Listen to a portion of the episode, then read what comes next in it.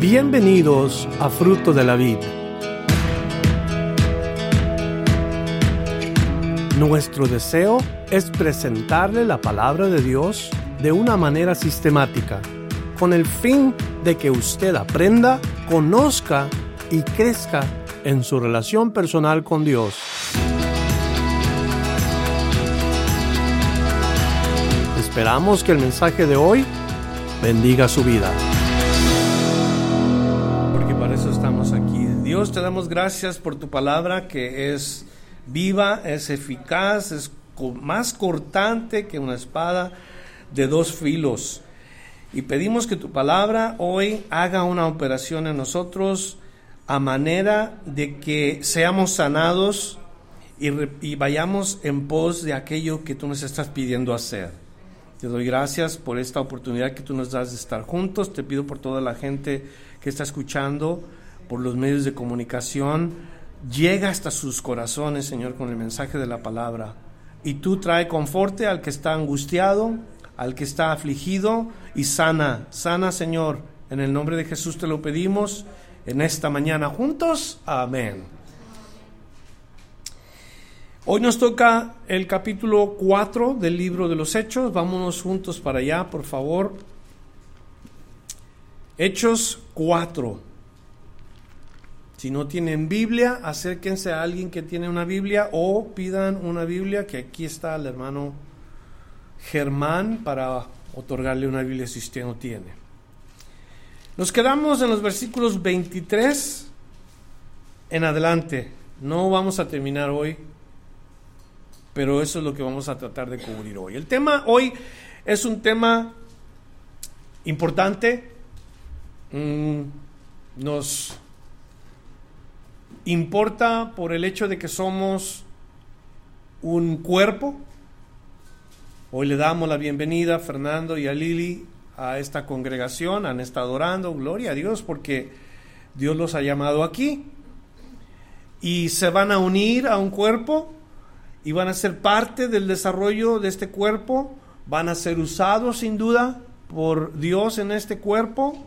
¿Cuál área es la que van a desempeñar? Solamente es entre ellos y Dios. Pero es importante que estemos conectados en el cuerpo, porque alguien se va a beneficiar. Le comparto como una introducción lo siguiente. La organización Puertas Abiertas publicó la lista mundial de persecución a cristianos del año 2018. Las cifras reveladas son preocupantes. Registraron 3.066 cristianos muertos en el año 2017 por causas directamente relacionadas con su fe. 3.066 cristianos asesinados por su fe más del doble de la medición del año anterior. El año anterior solamente habían sido 1.200 muertos. Revelaron que 793 iglesias fueron atacadas en todo el mundo. 793 iglesias. Colombia, por ejemplo, se encuentra en la categoría de alta persecución contra cristianos, con un puntaje de 49 sobre 100. Quiere decir casi la mitad. De 100 cristianos, casi 50 son perseguidos. Y, aunque está en el radar de los más, uh, de lugares más, donde hay más persecución, hay otra categoría por encima de esta y es la categoría extrema. O sea, hay extrema persecución en los países que voy a mencionar.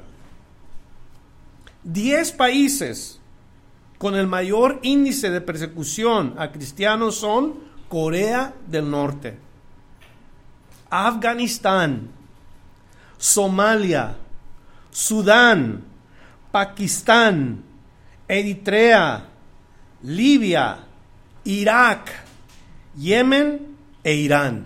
Estos son los países donde más persecución hay contra cristianos. No nos sorprende que Corea sea el número uno, país comunista, país que no quiere nada con los cristianos. Y, yo creo que fíjese, por los últimos 17 años Corea del Norte ha sido el número uno en perseguir a cristianos. ¿Ha estado usted orando que Dios lo llame a ir a predicar a Corea del Norte?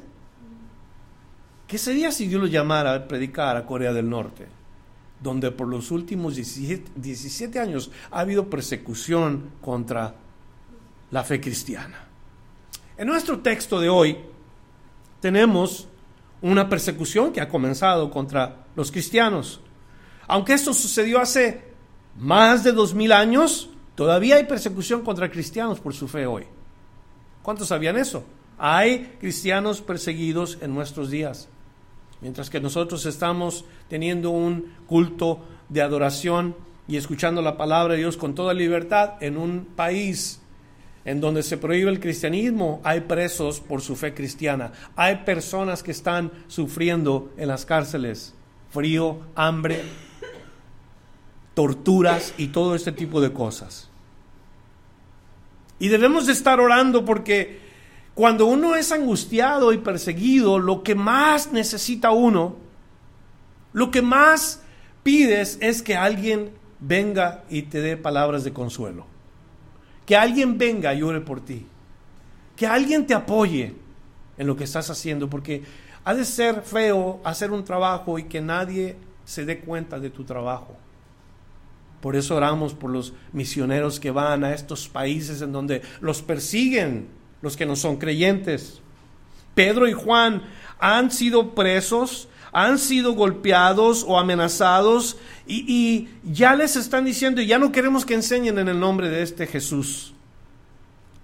¿Y a dónde van después de que son puestos en libertad? Note lo que nos dice la palabra de Dios en el versículo 23, capítulo 4 de Hechos. Y puestos en libertad, vinieron a los suyos y contaron todo lo que los principales sacerdotes y los ancianos les habían hecho o les habían dicho. Pedro y Juan son aquellos dos discípulos que entraron en el templo a orar y cuando buscaban las cosas espirituales Dios los usa para sanar a un hombre enfermo de edad de más de 40 años. Y vienen a los suyos, los suyos son otros cristianos, otros creyentes, otros de la misma fe, o de la misma doctrina, o del mismo espíritu. Y una de las cosas más importantes que el cuerpo de Cristo hace o debe de hacer es ayudarse mutuamente, confortarse mutuamente, o pudiéramos decir sanarse mutuamente. Un cuerpo humano, la ilustración es de que el cuerpo humano, tu cuerpo y el mío, sanan solos. Todas las células del cuerpo y todos los músculos y todos los nervios están conectados. Todas las partes del cuerpo tienen coyunturas, por eso se sostiene el cuerpo de la manera que se sostiene. Hay una estructura, hay huesos que se conectan el uno con el otro, hay nervios que dirigen, se dirigen por todas partes del cuerpo y el cuerpo, humanamente hablando, como Dios lo hizo, se sana a sí mismo. Por ejemplo, una cortada de un, vamos a decir que estás partiendo la, la sandía y de pronto te das un corte en tu dedo. En ese mismo momento, cuando la piel es lastimada, todas las células del cuerpo, ¿sabes qué hacen? Corren a ese lugar para que se ayude a sanar el cuerpo. Y en cuestión de dos, tres días, esa cortada sana. A algunos les toma más, pero eso sana el cuerpo sana. Los miembros fueron y fueron a socorrer y ayudar esa parte dañada. Te cortas este dedo y estos tres dedos y este dedo junto hacen todo el trabajo que este dedo hacía. Te tuerces un pie y ¿qué hace el resto del cuerpo? Todo el resto del cuerpo va en ayuda. Y por eso renquea uno, porque el, el resto del cuerpo está ayudando a sanar. Qué hermosa ilustración. El cuerpo de Cristo también es así. Cuando un miembro sufre, ¿cuántos sufren? Todos. sufrimos. Cuando un miembro se lastima, todos sufrimos. Todos nos lastimamos. Y todos debemos de ir a sanar esa parte dolida.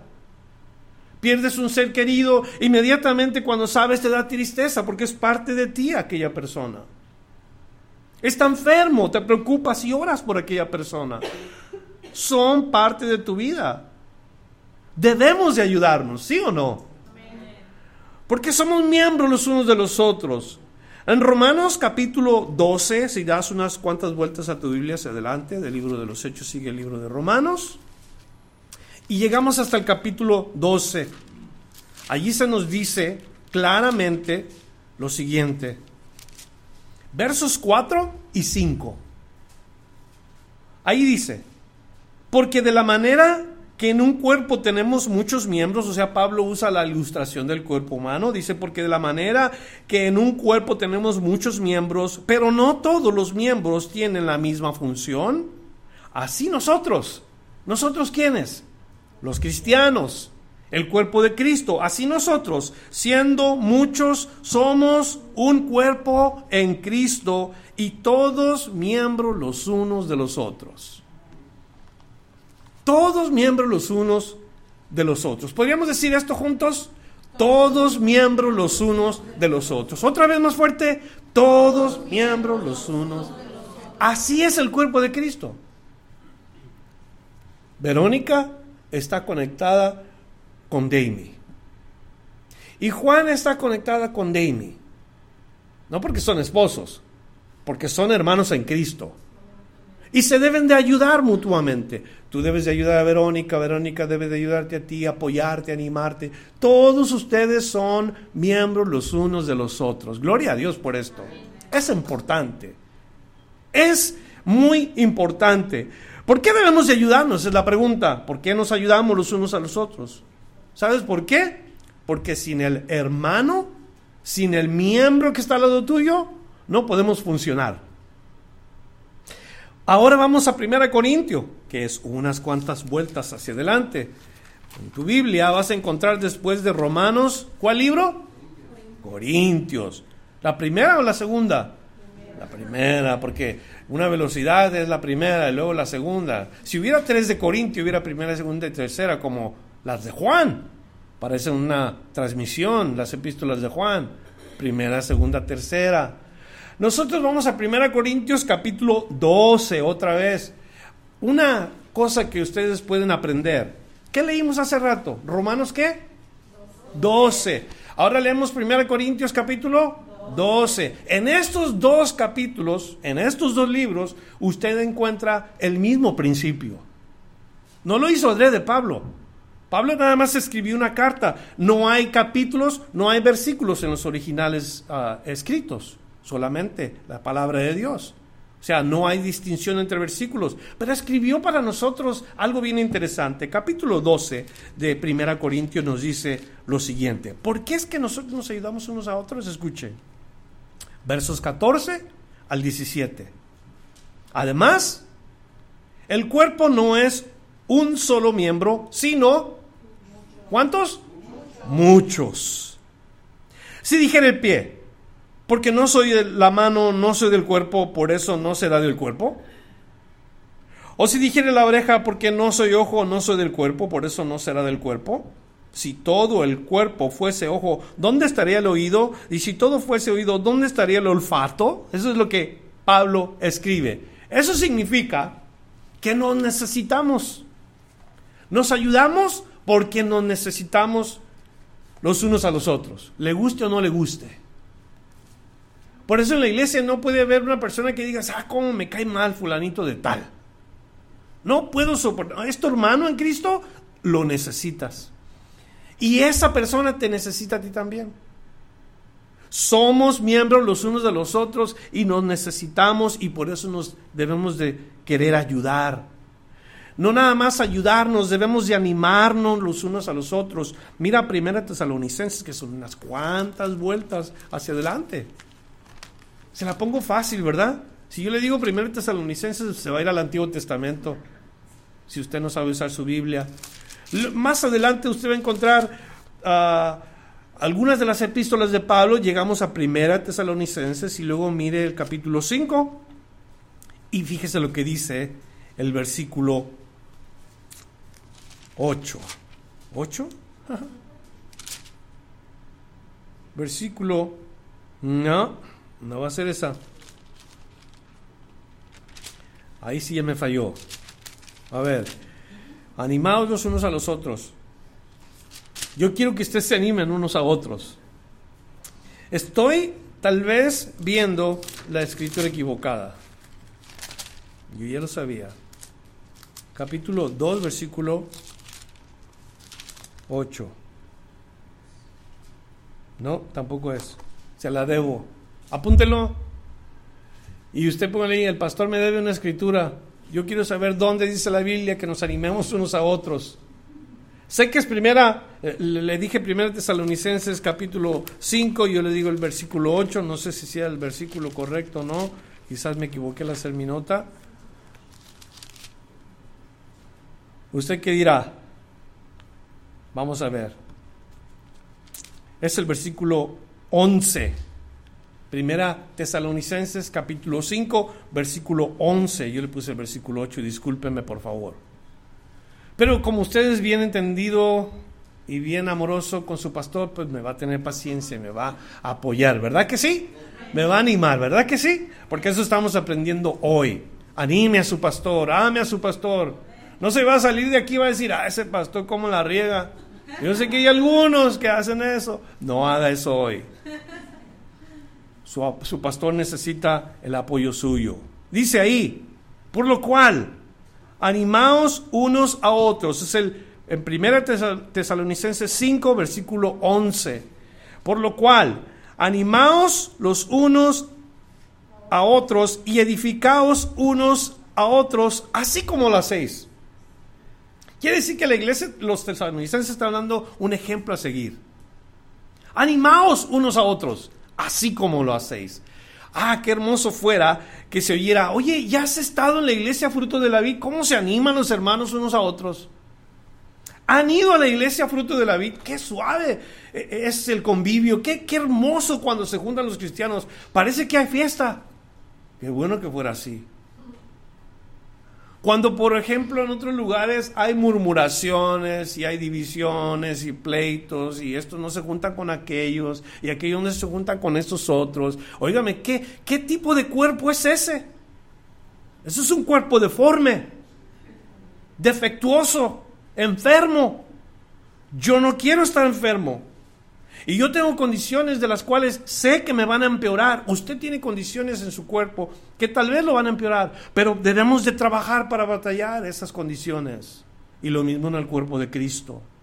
Jesús mismo animó a sus discípulos cuando estaban turbados. Juan capítulo 14, versículo 1, que les dijo, no se turbe vuestro corazón. ¿Crees en Dios? Cree también en mí. Animándolos porque Jesús sabía cómo es que estaban los discípulos turbados. Jesús les había hablado de su muerte y ellos comenzaron a, ser movidos. Eso es lo que significa turbados. Dudando. Ya en realidad Jesús conociéndolos lo único que les dijo, hey, si creen en Dios, crean también en mí. Ese es el sentir que le deja Jesús a los discípulos. Pablo lo aprende. Y en Filipenses capítulo 2, el versículo 19 al 21, les dice de la siguiente manera. Filipenses 2, 19 al 21. Dice así. Así no estoy equivocado en esto. ¿eh? Ahí va. Filipenses 2, 19 al 21. Espero en el Señor Jesús enviar pronto a Timoteo para que yo también esté como de buen ánimo, de buen ánimo al saber de vuestro estado. Pues a ninguno tengo del mismo ánimo y que tan sinceramente se interese por vosotros. Fíjese que, ¿cómo es que Pablo va a enviar a una persona que verdaderamente se preocupa por los demás? Verso 21, porque todos buscan lo suyo propio. es lo que Pablo concluye. Todo mundo busca lo suyo propio. Pero luego que dice, no lo que es de Cristo Jesús. Timoteo iba a ir con un grupo de personas que estaban, eh, hasta cierto punto, estaban siendo perseguidos. Y Timoteo iba a ir a animar a las personas. Timoteo iba a ir a este lugar, iba a levantar el ánimo de los cristianos, iba a decirles, hey, Cristo vive, hey, Cristo todavía está en el trono, hey, Cristo todavía gobierna. Son palabras que animan a un cristiano cuando está pasando por momentos difíciles. Y así es como debe de ser aquí en este lugar también. Eso es lo que yo deseo como su pastor, que oremos los unos por los otros. Que en fruto de la vida sea una iglesia agradable para el cristiano donde pueda recibir consuelo. Que cuando tú estás caído, no sientas pena de decir, ¿sabes qué? Estoy mal, ora por mí. Necesito que ores por mí. Que cuando te veamos renqueando, vayamos todos a levantarte para que no te lastimes más.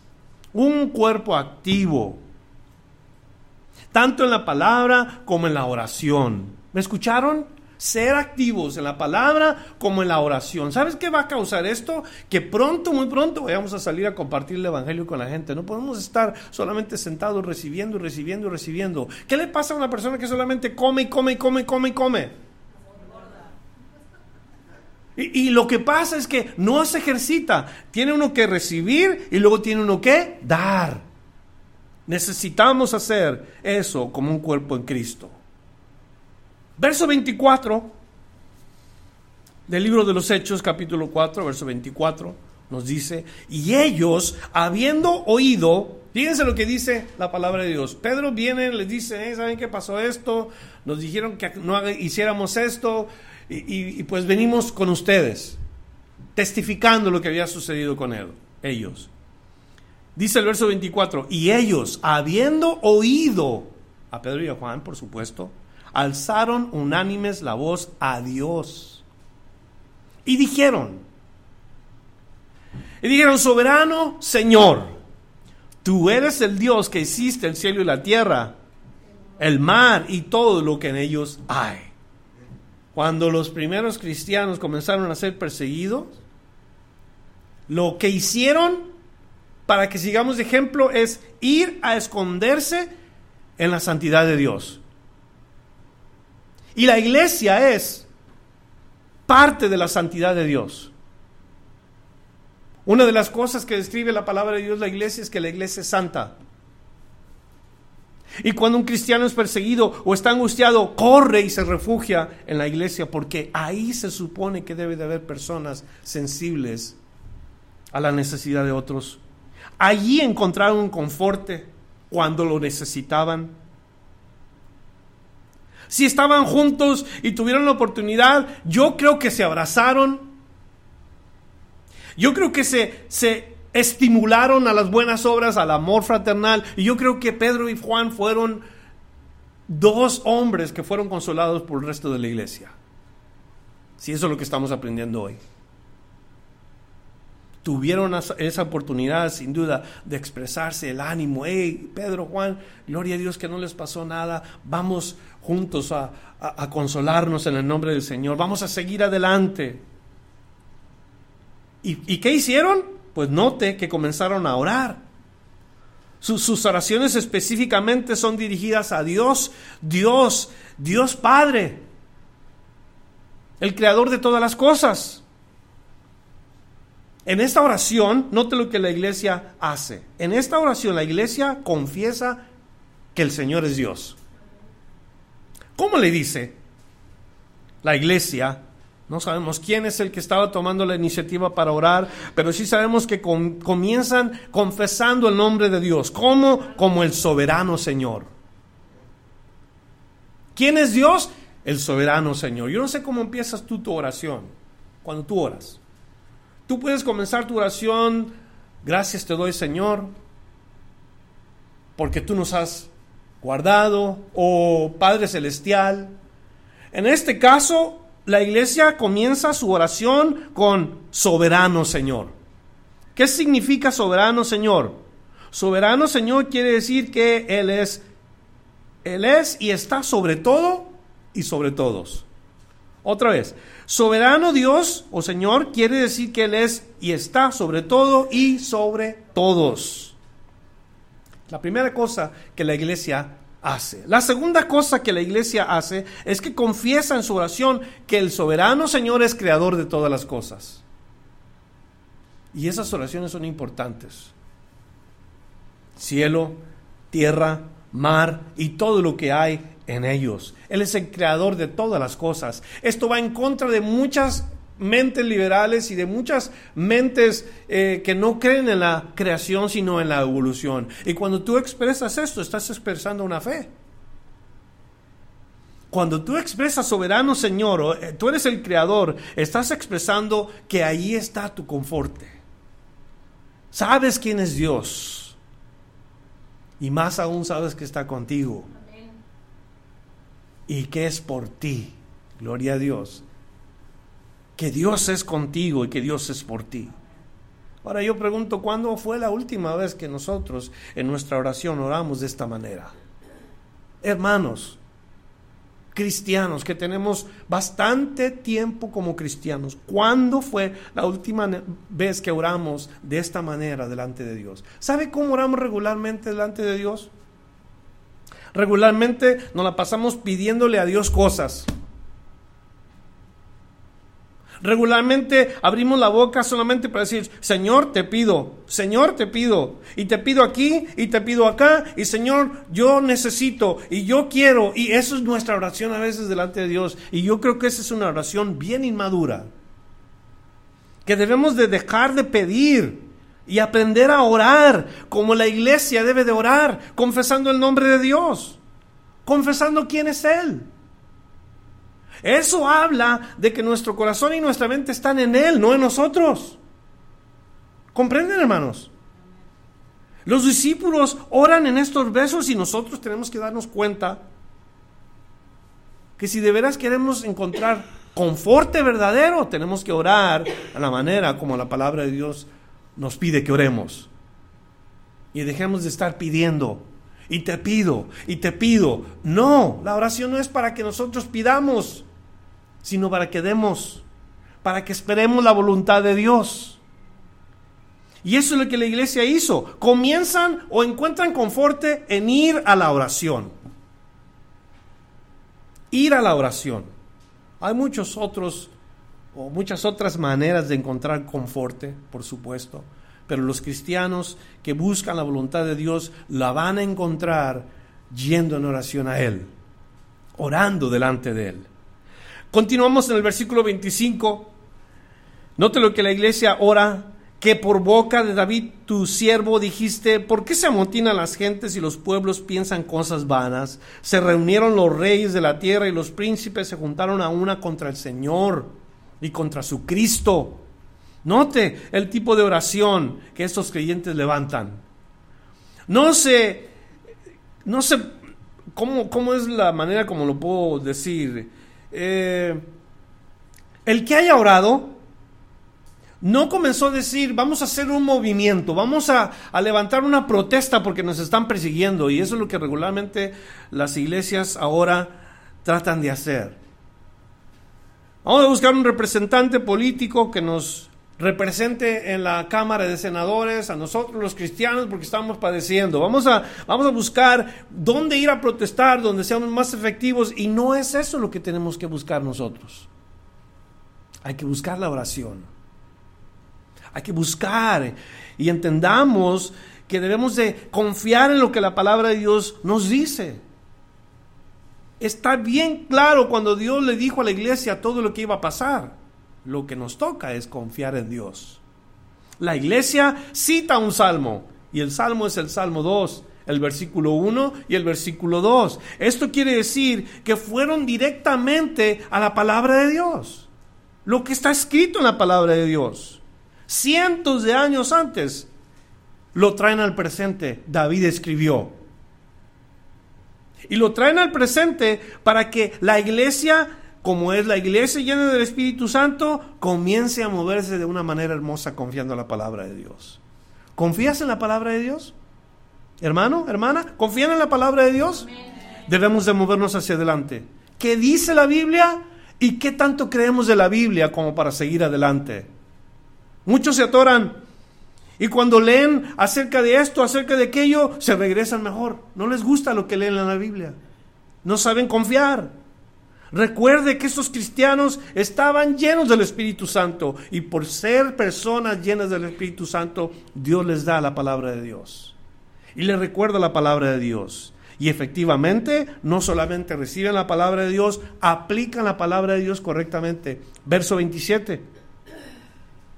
Porque verdaderamente se unieron en esta ciudad contra su santo Hijo Jesús, a quien ungiste Herodes y Poncio Pilato con los gentiles y el pueblo de Israel, para hacer cuanto tu mano y tu consejo habían determinado antes que sucediera. Ellos aplicaron la, palabra de Dios correctamente a las personas.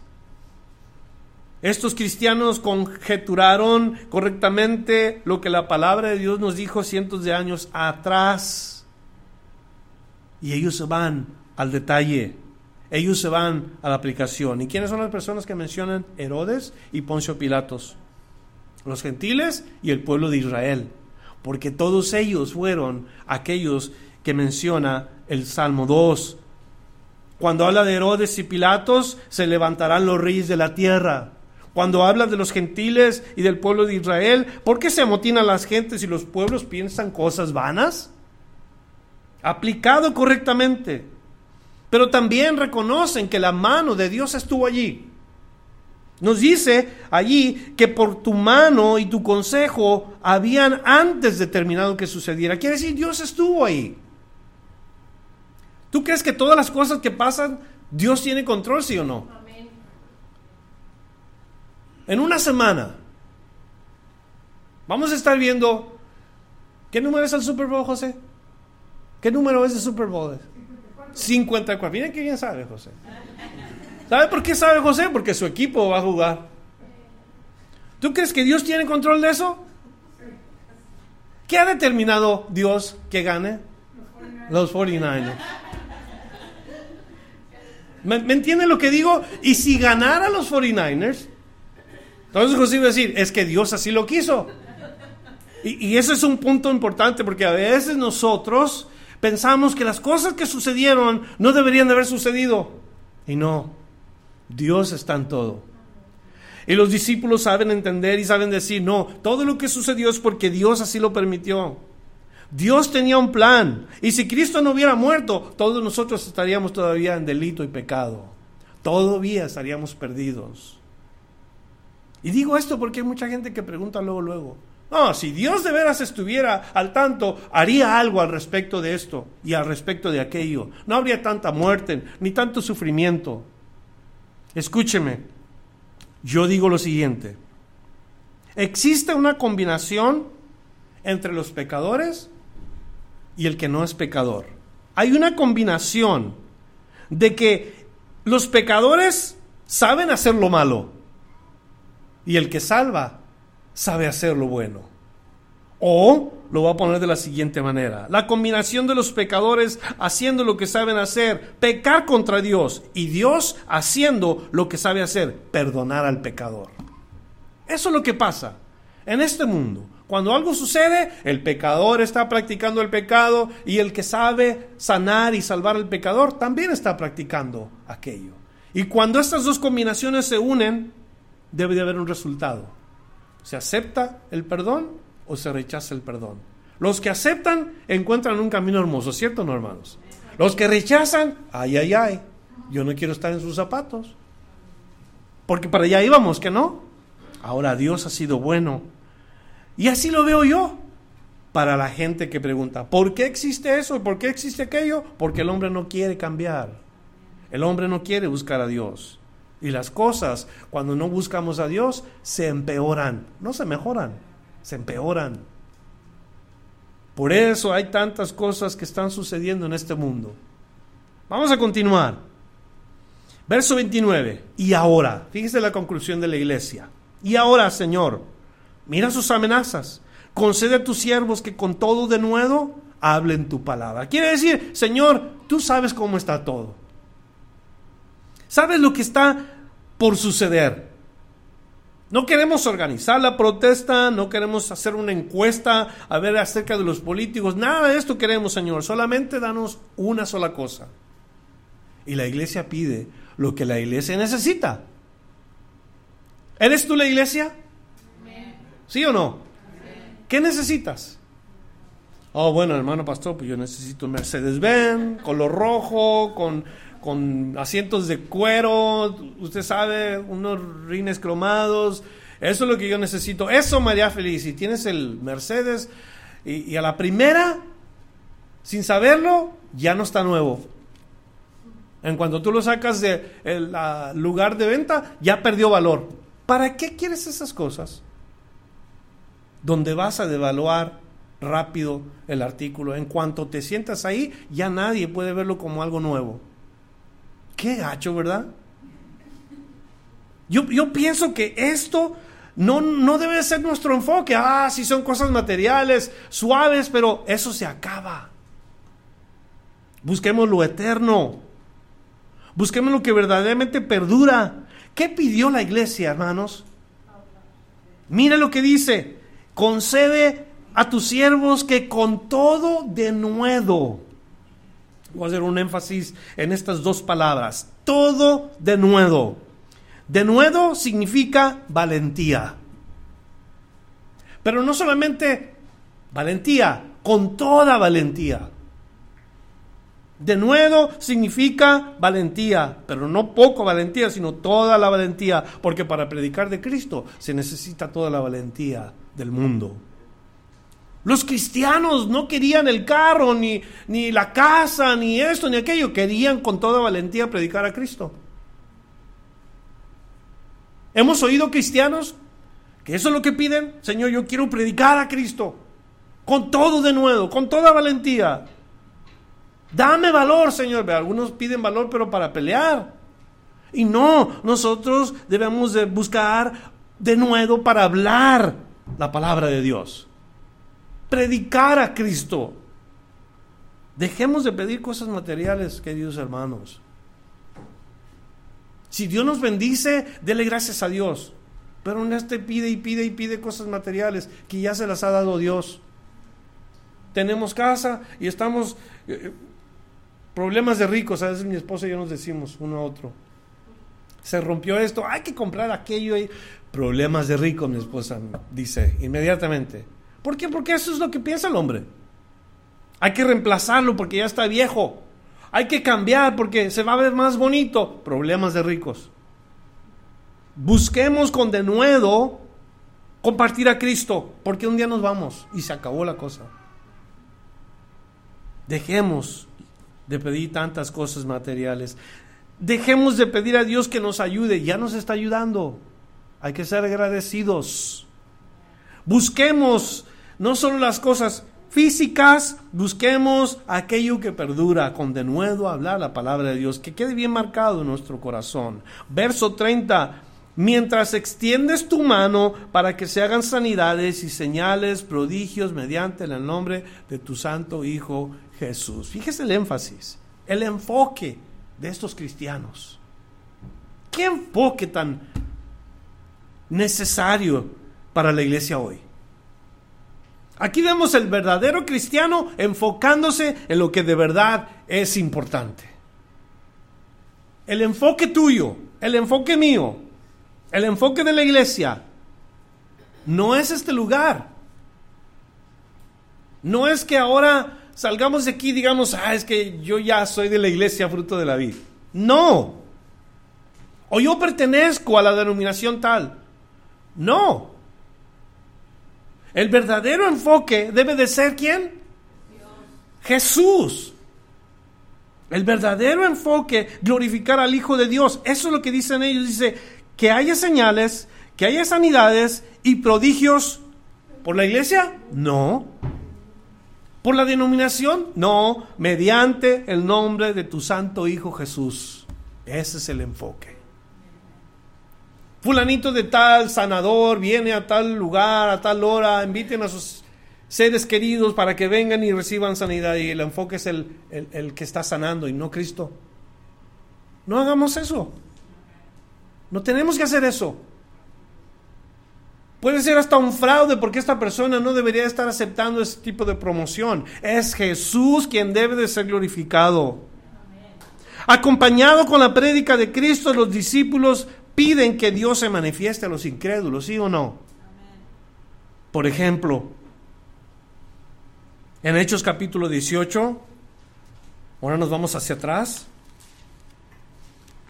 porque estábamos en 1 Corintios o estábamos en una de estas epístolas que nos quedamos, regresamos a Hechos y vámonos al capítulo 18 para que usted mire qué es lo que hacían los discípulos del Señor con la prédica. Hechos 18, verso 5. Este es Pablo. ¿Qué hacía Pablo? ¿Qué predicaba Pablo? Mire cómo es que dice la palabra de Dios. Y cuando Silas y Timoteo vinieron de Macedonia, Pablo estaba entregado por entero a la predicación de la palabra, testificando a los judíos que Jesús era el Cristo. ¿Cuál fue el enfoque de Pablo toda su vida? Predicar que Jesús era el Cristo, que Jesús era el Mesías. Y luego nos vamos a Filipenses 1:21, no sé si ya lo leímos o no. Ahí en Filipenses 1 y el versículo 21 dice así, Pablo mismo hablando, y Pablo dice, porque para mí el vivir es Cristo y el morir es ganancia. ¿Era Cristo la vida de Pablo, sí o no? Y luego nos vamos a 1 Corintios 1:23. Yo lo traigo de aquí para allá, de allá para acá. Está bien, no se preocupe. No va a ser hoy. 1 Corintios capítulo 1, el versículo 23. Dice así. Pero nosotros, ¿nosotros quién? Es Pablo escribiendo, pero nosotros predicamos a Cristo crucificado, para los judíos ciertamente tropezadero y para los gentiles locura. Pero Pablo se enfocó y Pablo supo que lo había llamado Dios para predicar de Cristo, para compartir a Cristo, para hablar de Cristo. Cristo en la mañana, Cristo en la tarde, Cristo en la noche, Cristo en la mañana, Cristo en la tarde. Esa era la vida de Pablo. Cristo. Para mí vivir es Cristo. Cuando la convicción en cristiano es tal, esa vida es una verdadera luz. Ilumina muchos lugares oscuros. Así es de que acompañado con la prédica, los discípulos deben de manifestar el nombre de Cristo y también las señales y los prodigios. ¿Se acuerdan qué es lo que sucedió cuando el Espíritu Santo se derramó sobre los cristianos? ¿Qué sucedió? ¿Cuál fue la manifestación en ese tiempo cuando cae el Espíritu sobre los creyentes? Hablaron en diferentes lenguas. Era una señal. ¿Para quién era la señal? ¿Para los cristianos? No, la señal era para los incrédulos. Y Dios hace señal para los incrédulos. Le digo la escritura, 1 Corintios 14 y el versículo 22. Léalo porque ahí usted se va a dar cuenta que Dios le dio señales para que las personas incrédulas crean. Porque en cuanto ven una señal o escuchan algo, preguntan los incrédulos. Y esa es la intención, para que pregunten crean, se conviertan y sean salvos, como lo hizo exactamente en el primero o segundo capítulo del libro de los Hechos cuando viene el Espíritu Santo. ¿Qué, pasa? ¿Qué es esto que oímos? Y cuando oyen a Pedro, al final dice, ¿qué tenemos que hacer? Pedro dice, arrepentíos y bautícese cada uno en el nombre del Señor para el perdón de sus pecados. ¿Y cuánto se convierte en un montón de gente? Hermoso, ¿no? La prédica de Cristo. El último versículo nos dice, cuando hubieron orado, o sea, al término de la oración, el lugar en que estaban congregados tembló y todos fueron llenos del Espíritu Santo. Oh, un momento, ¿que acaso no fueron llenos ya antes del Espíritu Santo? Otra vez, cuando hubieron orado, el lugar en que estaban congregados tembló y todos fueron llenos del Espíritu Santo. Y hablaban qué? Con denuedo la palabra de Dios. La oración termina con la respuesta de Dios. Siempre que oramos, esperamos que Dios obre, Pero Dios no va a obrar de acuerdo a nuestra voluntad. Nosotros tenemos voluntad, pero no estamos diciendo al Señor, Señor, esto es lo que tienes que hacer, porque yo te digo. Eso no es una oración, eso es una demanda. Una oración es cuando tú y yo oramos y esperamos luego la voluntad de Dios, no la voluntad del hombre. Y cuando uno ora de acuerdo a la voluntad de Dios, Dios responde. Capítulo 6 de Mateo, versículo 6. No sé por qué en algunas ocasiones no nos damos cuenta, nos dice tan claro la palabra de Dios. Mateo 6, versículo 16. ¿Cómo debemos de orar? Cuando ayunéis, no seas austeros como los hipócritas, porque ellos demudan sus rostros para mostrar a los hombres que ayunan. De cierto os digo que ya tienen su recompensa. Pero tú cuando ayunes, unge tu cabeza y lava tu rostro para mostrar a los hombres, para no mostrar a los hombres que ayunas. Ah, no es esa. Estamos en la oración, ¿verdad? Sí. Capítulo 6, versículo 6. Perdónenme. Qué bueno que ustedes son bien pacientes con su pastor. Saliendo me van a dar un abrazo en el nombre de Cristo. Me van a apoyar. Y... Mas tú, dice el versículo 6, cuando ores, entra en tu aposento, al, en tu aposento y cerrada la puerta, ora a tu Padre que está en secreto y tu Padre que ve en secreto te recompensará en público. Y orando no uséis vanas repeticiones como los gentiles que piensan que por su palabrería serán oídos. No os hagáis pues semejantes a ellos, porque vuestro Padre sabe de cuáles cosas tienen necesidad antes que vosotros las pidáis. Vosotros pues cuando oréis, oréis así, Padre nuestro que estás en los cielos, santificado sea tu nombre. Venga tu reino, hágase tu voluntad como en el cielo, así también en la tierra. Pero ¿sabe cómo oramos nosotros? hágase mi voluntad y no la tuya. ¿Y por qué Dios no hizo esto? ¿Y por qué Dios no hizo lo otro? Porque no quería Dios, no es su voluntad. Tenemos que orar por la voluntad de Dios. Hágase tu voluntad como en el cielo, así también en la tierra. ¿Sí o no?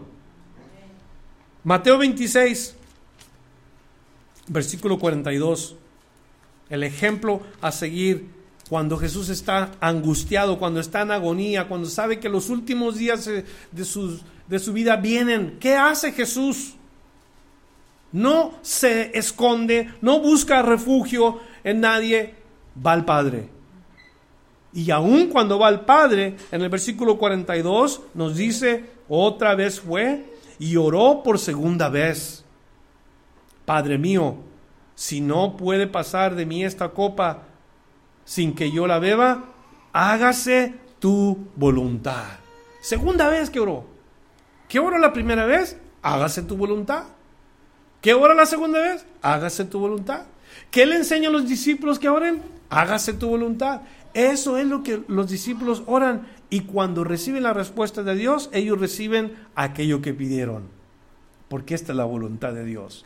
Que el hombre que cree en Cristo predique a Cristo y lo predique con denuedo, con valor, con valentía, porque vienen las persecuciones.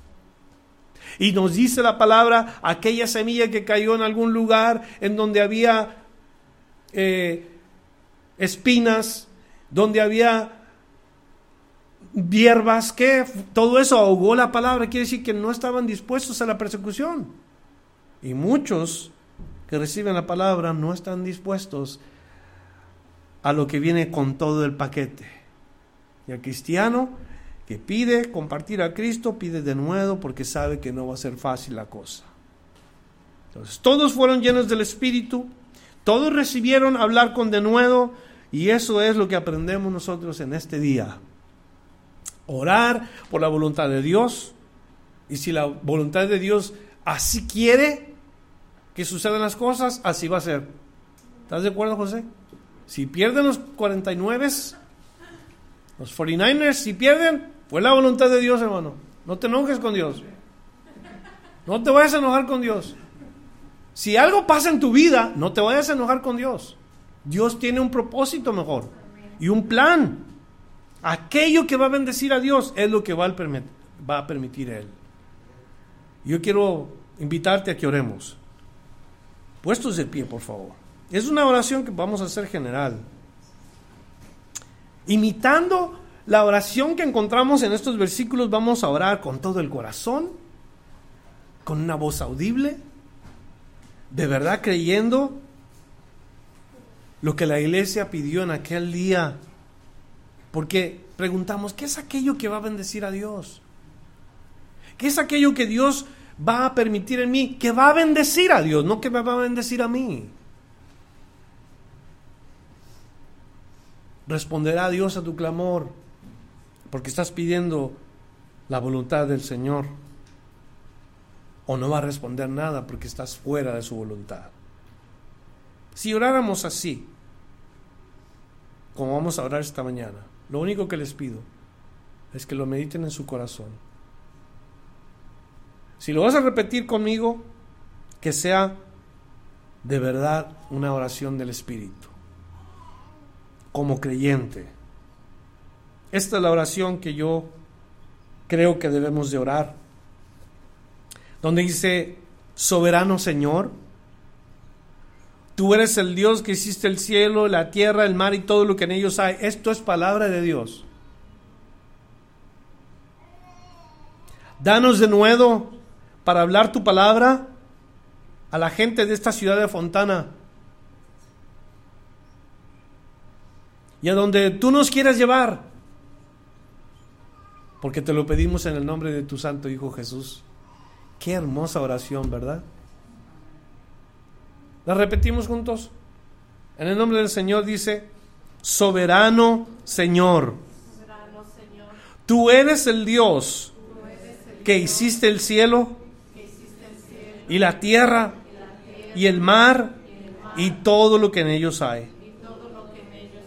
Danos de nuevo para hablar tu palabra a la gente de esta ciudad de Fontana y a donde tú nos quieras llevar. En el nombre de tu Santo Hijo Jesús. Amén. Y así sea. Yo no sé cómo Dios te va a usar. No necesariamente tiene que ser en una iglesia predicando, no necesariamente tiene que ser en un parque, puede ser en la, tienda, en el supermercado o arreglando tu carro, donde sea, pero que Dios te, hable, te use y te use con denuedo. En el nombre del Señor Jesús. Un abrazo en Cristo. Un saludo fraternal. Y le pedimos a Dios que vaya delante de nosotros.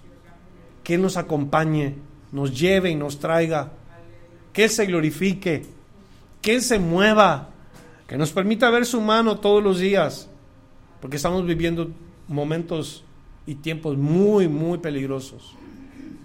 Que el Señor se manifieste, se glorifique en tu vida. Lo pedimos en el nombre de Jesucristo. Amén. Gracias por escuchar la enseñanza de hoy. Visítenos en frutodelavid.com para escuchar más mensajes, para obtener las notas del estudio y para comunicarse con nosotros. Que Dios le bendiga abundantemente.